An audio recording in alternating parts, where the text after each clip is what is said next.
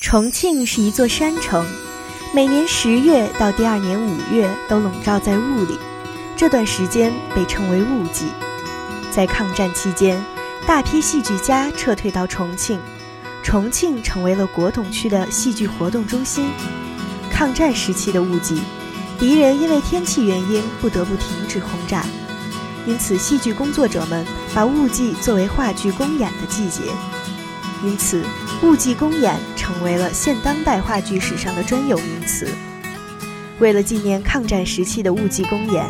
现在的重庆在每年的十月到来年的五月都会集中上演不同种类的多部话剧。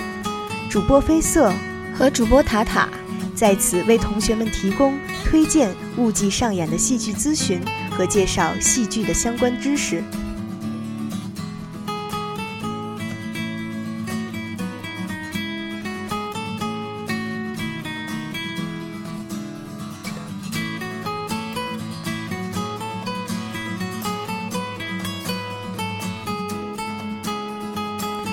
十一月来到重庆的话剧，与已经过去的十月份和即将到来的十二月份有很大的差别。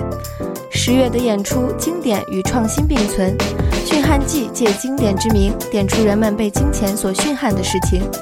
《恋爱的犀牛》则警示人们不要忘怀爱情的力量。十二月的演出就是传统与现代交织，《悟空传》和《盗墓笔记》纷纷被改编成话剧，继续书中的精彩。由话剧界元老级人物主创的《冬之旅》，则让每一位话剧发烧友都心驰神往。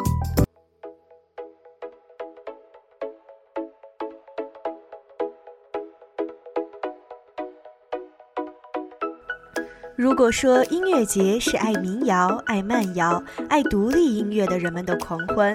那么戏剧节大概就是戏剧发烧友们最向往的去处了。于十月二十六日刚刚结束的乌镇戏剧节，便是目前国内最盛大、专业的戏剧节了。本次这部在德国戏剧中举足轻重的大戏，不仅内容瑰丽奇幻，时长更是让许多附庸风雅的人们叹为观止。七个半小时的观剧时间，是检验一个人究竟有多热爱戏剧的准则。当布伦希尔德的怒火导致新一轮的战争来临，诸神的黄昏终于缓缓降临。与其说是尼伯龙根的指环带来了贪婪与欲望，不如说是人类盼望的羞辱与复仇带给他们的痛苦，最终让他们走向彻底的终结与毁灭。戏剧有时也太过残酷，将历史拼命掩饰的真相层层剥落，不禁让人觉得浑身冰冷。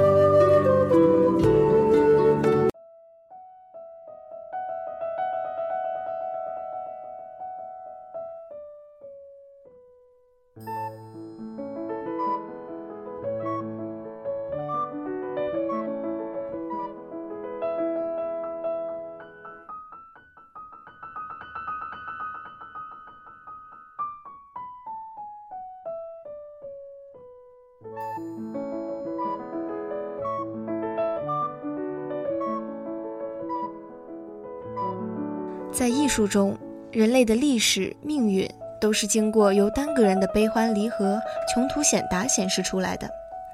人生的种种价值，散射汇聚在个性中，从心灵深处辉映出斑斓错杂的光芒。人类总体发展的历史进程和方式，要由每一个单个人凭借自己有限的一生去体现，这样就呈现出变化万千的纷繁景象。较之人类生命，个人的生活如此有限，个人的生命如此短促，即使在通往成功、荣耀、真理的途程中，也遍布荆棘与险阻。悲剧最能表现矛盾斗争的内在生命运动，从有限的个人窥见那无限的光辉的宇宙苍穹，以个人渺小的力量体现出人类无坚不摧的伟大。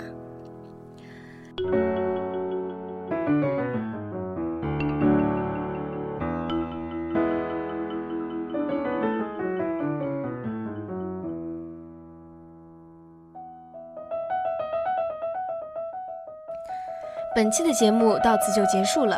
如果您想要了解我们的更多资讯，请关注我们的官方微博“重庆邮电大学阳光校园广播台”和官方微信 “cqupt 下划线 sunshine”。感谢您的收听，我们下期见。